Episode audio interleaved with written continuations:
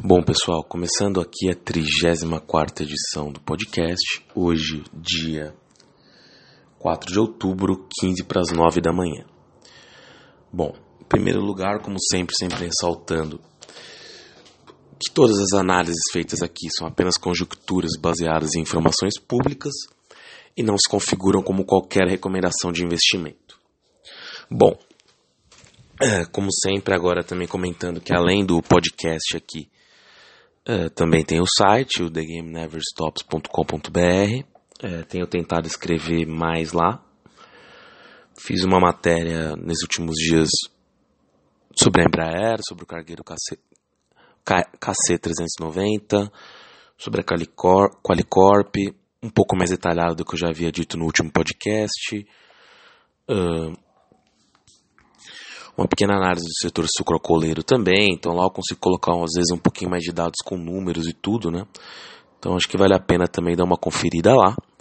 Uh, lá também tem um e-mail que eu estou usando agora para pegar algumas dúvidas, enfim, sobre alguns fatos específicos para poder comentar tanto aqui quanto lá, que é o contato arroba thegameneverstops.com.br.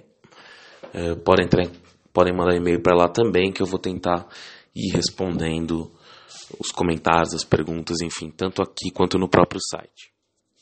Bom, hoje vai ser uma edição um pouco mais curta, até porque acho que o cenário eleitoral de, eh, acabou dominando demais a bolsa, então nem tem tantas outras coisas para se comentar. Nas últimas semanas eu até não me adentrei muito no cenário eleitoral, hoje eu vou acabar comentando um pouquinho mais. Uh, sempre lembrando que aqui, quando eu falo de cenário eleitoral, não é nenhum julgamento sobre nenhum dos candidatos, é apenas o impacto dele sobre as ações. Bom, nas últimas semanas aí, o, parece que um segundo turno se delineou de forma bem mais clara, né? Entre o Jair Bolsonaro e o Fernando Haddad. É, o Jair Bolsonaro subiu nas últimas duas pesquisas dessa semana. Na verdade, as últimas três, né? saiu um Ibope ontem também, mas enfim.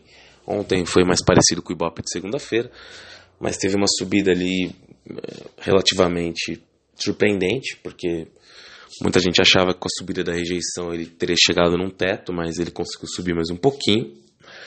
O Haddad também, em algumas pesquisas, subiu, outro estagnou, mas eh, de qualquer forma parece estar muito firme no segundo lugar. E o segundo turno entre os dois uh, parece que vai ser cabeça a cabeça. Enfim, algumas pesquisas, principalmente a semana passada, dariam conta que o Haddad já estaria na frente. As dessa semana recolocaram um pouco mais de equilíbrio na disputa, embora não esteja muito claro quem está na frente, vendo todas as pesquisas. Algumas colocam o Bolsonaro na frente, outras o Haddad. Uh, por exemplo, o Ibope de ontem à noite colocou o Haddad à frente, no Ibope de segunda-feira quem estava à frente era o Bolsonaro, no Datafolha de terça-feira quem estava à frente também era o Bolsonaro, em um potencial segundo turno. Então, Perdão pela minha voz. É, então ainda tem algumas discussões sobre o que poderia ocorrer. Mas vendo a pequena euforia da bolsa nos últimos dias, o que parece é que o mercado, como gostam de dizer, como eu sempre digo, né, o mercado não é uma entidade, não é nada assim. Mas de qualquer forma, pelo fato do Bolsonaro no mínimo pregar uma agenda um pouquinho mais liberal, o mercado subiu um pouquinho mais com ele, em, especial as estatais, né? Acho que até as estatais subiram de forma muito muito acentuada aí. Deveria até se tomar cuidado com essas ações nas próximas semanas. Uh, não sei os objetivos dele sobre privatizações porque não são muito claros, mas parece, quando eu digo parece, é bom pontuar esse parece, porque uh, realmente não está muito, muito claro que seria privatizado no governo do Bolsonaro, mas parece que a Eletrobras, que de fato é um fardo para o governo ali nos últimos tempos, enfim, dá muito prejuízo. Uh, e, e apesar de uma melhora na administração ali nos últimos, nos últimos dois anos, talvez, uh, ou talvez no último ano, desde a entrada do Wilson Ferreira Júnior como presidente, ainda é uma empresa que, na verdade, até por ter participação nas distribuidoras do Norte e do Nordeste que dão um, prejuízos relevantes, seria interessante uma privatização para o valuation da empresa em bolsa. Não, talvez não necessariamente uma privatização, mas é, um aumento de capital com a entrada de mais investidores privados, como já era o, o plano aí do atual, do ex-ministro de Minas e Energia, o Fernando Bezerra. Com relação a outras estatais, eu já acho um pouco mais complicado traçar paralelos, mas o que parece é que, no primeiro momento, as estatais aí seriam as principais beneficiadas caso houvesse uma eleição de Jair Bolsonaro. Como eu disse, uh, fica muito difícil cravar quem vai ganhar a eleição. Uh, ele vem tentando pregar um voto útil, útil para tentar ganhar no primeiro turno. Pelo que as pesquisas apontam nesse momento, isso não, ser, não seria possível. Mas tem que pensar aí que é um pouco difícil estimar abstenção, nulos, então na verdade ele vai tentar fazer esse esforço. Mas o Haddad também tem um eleitorado grande e os outros candidatos, mesmo que estão um pouco mais abaixo, também não são inexpressivos, então parece um pouco difícil uma, uma vitória no primeiro turno com o quadro das pesquisas hoje, quinta-feira pela manhã, porque tudo isso muda muito rápido. Ainda vai ter o debate da Globo hoje à noite também. Bom, outra empresa também que disparou aí, uh, ancorado um pouco na candidatura do Bolsonaro, foi a Forjas Taurus, uh, sobre a promessa ali de que poderia tentar revogar o Estatuto de Desarmamento e tudo mais. É... Acredito que a subida, da, além da questão de revogar o Estatuto do Desarmamento, como já comentei aqui em outro podcast, cabe ao Congresso ser bastante mais complexa para ter uma aprovação, não é tão simples. Uh, a subida da Forjas Taurus é bastante questionável porque a empresa uh, não vem dando lucro já há algum tempo. Uh, o próprio relatório da Deloitte sobre o último balanço falava, colocava dúvidas até sobre a sustentabilidade da empresa no longo prazo. Então, assim, lógico que a empresa poderia ser beneficiada nessa hipótese de revogação do estatuto e tudo mais, mas eu teria muito cuidado com ações da Taurus, uh, até porque já subiram num nível absurdo. Pode subir um pouco mais nos próximos dias, especulação é feita disso, mas vale a pena ficar com o olho bastante aberto aí com essas questões. Agora, as ações que caíram com o Bolsonaro e poderiam subir aí com, com o segundo turno entre ele e o Haddad, apontando uma vitória do Haddad, seriam ali, acho que principalmente as exportadoras, porque como viram, o dólar despencou nos últimos dias com essa subida do Bolsonaro. Então, caso o dólar voltasse a subir, acredito que Suzano, que teve quedas expressivas nos últimos dias, poderia se recuperar. CLC Agrícola. A própria Vale, que andou segurando a própria cotação, mas uh, também tenderia a sofrer com dólar mais baixo. Ou seja, basicamente as exportadoras. A Embraer, ironicamente, uh, se manteve porque ele tende a manter o negócio com a Boeing, enquanto o Haddad não. Então a Embraer ele acabou até mantendo mais ou menos a mesma cotação. Ou até subiu um pouquinho, na verdade, em relação à queda do dólar. Bom, indo aqui para uns assuntos mais específicos sobre algumas ações. Uh, como já comentei até na edição de segunda-feira, hoje o Valor Econômico traz a mesma notícia que foi vinculada no final de semana que o grupo Cassino estaria procurando vender qualquer ativo, menos a sua rede de supermercados na França. A própria reportagem ali afirma que uma venda do GPA não parece é, provável, mas é possível, até porque provavelmente seria uma venda que acabaria saneando todas as dívidas do grupo, então pode se tornar uma venda interessante para o grupo. E permanece ali a intenção ainda de vender a Via Varejo, que de acordo com a reportagem como demorou demais essa venda, a ação chegou a valer o do, quase o dobro do valor esse próprio ano e não foi feita a venda. Então tem-se ali agora uma certa pressa né, para a empresa conseguir sanear suas dívidas ali. E a venda da Varejo poderia se dar até via uma oferta em bolsa, embora isso ainda não seja o cenário mais, mais provável. Esse cenário também começa a ser delineado ali para a venda da Via Varejo. Então vale a pena ficar de olho nas ações da Via Varejo aí para um, uma potencial venda via bolsa. Então vale ter essa possibilidade aí no radar. Outra notícia aí de ontem que acabou repercutindo um pouco foi a possível delação do dono da Ipera, o Júnior. O Cláudio Bergamo, que era o ex-presidente da empresa, segundo a reportagem, estaria menos propenso a fazer uma delação, mas o fato é que parece que a Ipera ali uh, ao que o mercado indica e devido à delação premiada do seu ex-diretor eh, Nelson Mello, que a empresa de fato se envolveu em atos de corrupção junto ao governo. Isso poderia gerar não só as delações premiadas ali do ex-presidente e do ex-controlador, como também de uma, um possível acordo de leniência entre a empresa e o Ministério Público. Uh, a própria reportagem de ontem até se diz que chegaram a tentativas iniciais para isso que depois estancaram e falava-se num acordo bilionário nesse sentido. Então vale a pena ter bastante cuidado com as ações da Ipera. Acho que essa questão da delação do acordo de leniência ali vão ficar pairando um pouco sobre as ações. Uh, a possibilidade de venda da empresa parece concreta. Uh, a EMS de fato parece analisando ela, embora uma aquisição pela EMS poderia enfrentar alguns desafios no CAD. Mas parecem ter alguns interessados, não só a EMS. A grande questão é que esse risco ali de novos fatos ligados à corrupção ainda surgirem pode acabar atrapalhando ali a venda da empresa nesse primeiro momento. Então, a Hyper é uma empresa que vale a pena ficar de olho, mas provavelmente ainda vai ser afetada por essa questão. Por essa questão das possíveis relações. Mas a alienação no controle da empresa parece cada dia mais possível. Então vale a pena ficar de olho aí nas possíveis implicações após esse possível acerto de contas com a justiça. Nem dá para afirmar que ele vai acontecer, mas eu acho que até ele, ele possivelmente acontecer, a empresa anda de lado. E se ele não acontecer no médio prazo, pode ser que a empresa simplesmente mantenha seu atual patamar de cotações, visto que mesmo com todos esses comentários, ela não caiu de forma exponencial.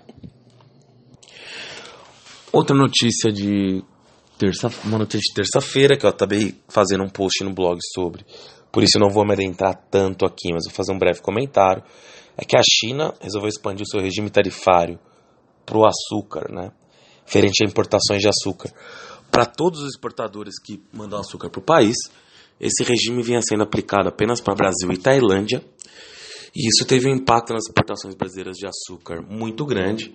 Basta ver que ano passado ali, no final de 2000, na verdade, no final de 2016, até o começo de 2017, antes da, da imposição do regime tarifário, as exportações para a China correspondiam a 70% das exportações brasileiras de açúcar. E depois disso, em um período equivalente ali do final de 2017 e até o começo de 2018, as exportações para a China caíram para apenas 8% das exportações brasileiras, ou seja, uma queda aí de 62% nessas exportações proporcionalmente, né, digamos, no que correspondem nas exportações brasileiras. Então acho que essa novidade aí pode acabar ajudando nas exportações de açúcar e cumulado com esse cenário de maior venda de etanol, pode acabar auxiliando as empresas, a cotação e a situação financeira das empresas sucrocoleiras. Uma notícia de ontem também, que o fundo Coronation, que é um dos maiores acionistas da Croton há algum tempo, anunciou ali alienação de parte de suas ações na empresa, uma parte até relevante. Foi uma notícia surpreendente que o fundo Coronation, um acionista de até que está bastante tempo no capital da Croton, e com a desvalorização da empresa nesse ano, uh, não pareceria o melhor momento possível para um acionista de médio e longo prazo vender suas ações. Foi uma situação um pouquinho surpreendente. Uh, talvez o fundo Coronation tenha se desanimado com o Brasil, só ter decidido vender uma pequena parte de suas ações mesmo, mas foi no mínimo surpreendente a venda, a escolha do momento da venda, sendo que já estamos no período eleitoral quase no final. Então, foi um movimento curioso por parte do fundo Coronation. Outra notícia aí também relevante dos últimos dias foi o anúncio da Arezo, que pretende fazer uma recompra de ações para atingir até 10% do capital, ou seja, uma, uma oferta de recompra bastante grande que demonstra que a empresa acredita que seus ativos estão depreciados em bolsa. A Areza, a chegou a valer um pouquinho mais em bolsa relativamente ano passado e vai ser bastante beneficiada por uma alteração legislativa lá nos Estados Unidos que vai acabar estimulando exportações brasileiras de, de calçados para aquele país.